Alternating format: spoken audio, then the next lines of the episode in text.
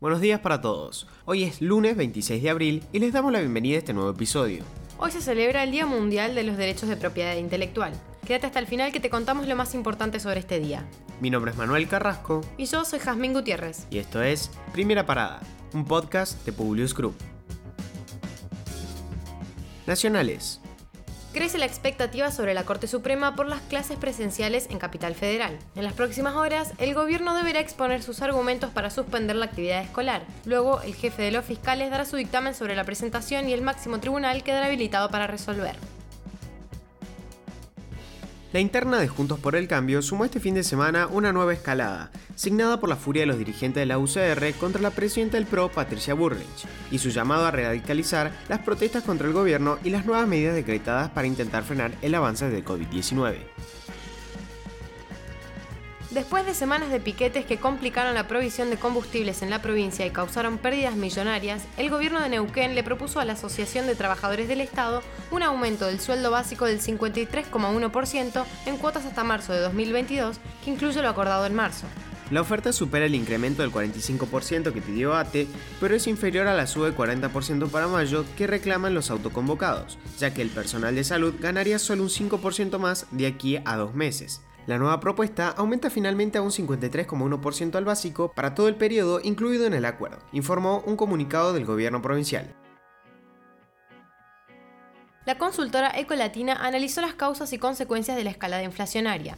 La inflación arrancó agitada del año electoral. Sostiene, y es que el aumento en los precios ya acumuló 13% en el primer trimestre y promedia 3,9% mensual desde octubre pasado. La relajación de las restricciones y la inflación contenida durante la cuarentena 2020, las expectativas de una devaluación en primer momento y la mayor relevancia del dólar paralelo en las importaciones de bienes después, además de algunas actualizaciones salariales, explican esta importante aceleración. Bono ANSES de 15 mil pesos. Este lunes comienzan a pagar el beneficio para la AUH, AUE y monotributistas de las categorías más bajas. El gobierno aclaró que se trata de un subsidio extraordinario que se abonará por única vez en el marco de las nuevas restricciones ante la segunda ola de COVID-19 y no será susceptible de descuento ni computable para ningún otro concepto. Alcanza a unos 2 millones de beneficiarios. Internacionales. El mundo observa con extrema preocupación lo que está ocurriendo en la India, que enfrenta una dramática ola de contagios de coronavirus y este domingo reportó un nuevo récord mundial con casi 350.000 casos diarios y más de 2.000 muertos. Ante esta situación, Estados Unidos, el Reino Unido y Alemania anunciaron que enviarán ayuda de emergencia al país. Washington enviará inmediatamente el material para la fabricación de vacunas, así como terapias, pruebas, ventiladores y equipos de protección. Los presidentes de Rusia, Vladimir Putin y Estados Unidos, Joe Biden, barajan celebrar en junio una cumbre, según anunció hoy el asesor del Kremlin para asuntos internacionales. Hablan de junio, incluso hay fechas concretas, dijo Aushakov a un programa de la televisión pública rusa. Desde Washington aún no se pronunciaron. Indonesia encontró al submarino desaparecido partido en pedazos en el fondo del mar. Los 53 tripulantes están muertos. El presidente ya había expresado su pésame el sábado tras el hallazgo de posibles restos de la nave. Se cree que una falla eléctrica podría haber impedido a la embarcación realizar los procedimientos de emergencia para regresar a la superficie.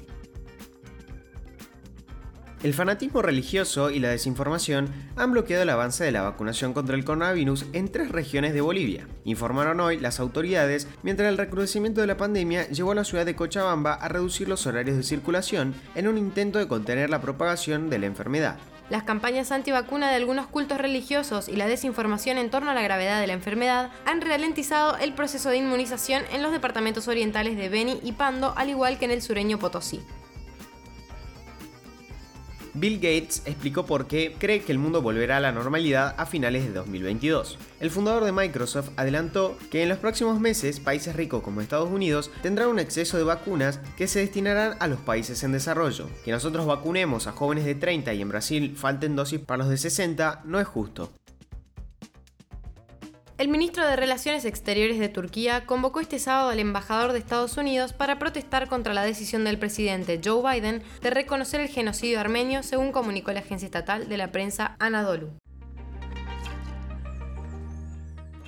En un mensaje de video en el que se festeja el Día Mundial de la Propiedad Intelectual, el señor Tang señaló que las pymes conforman un 90% de las empresas de todo el mundo y constituyen el 70% del empleo mundial. Por ese motivo, este 2021 tiene como lema la propiedad intelectual y las pymes, para que las ideas lleguen al mercado.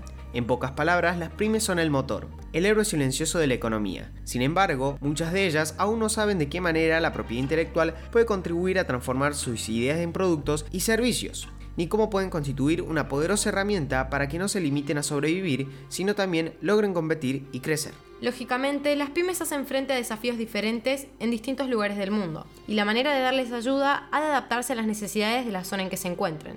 Debemos enviar un mensaje fuerte para que quede claro que juntos respaldaremos a las pymes.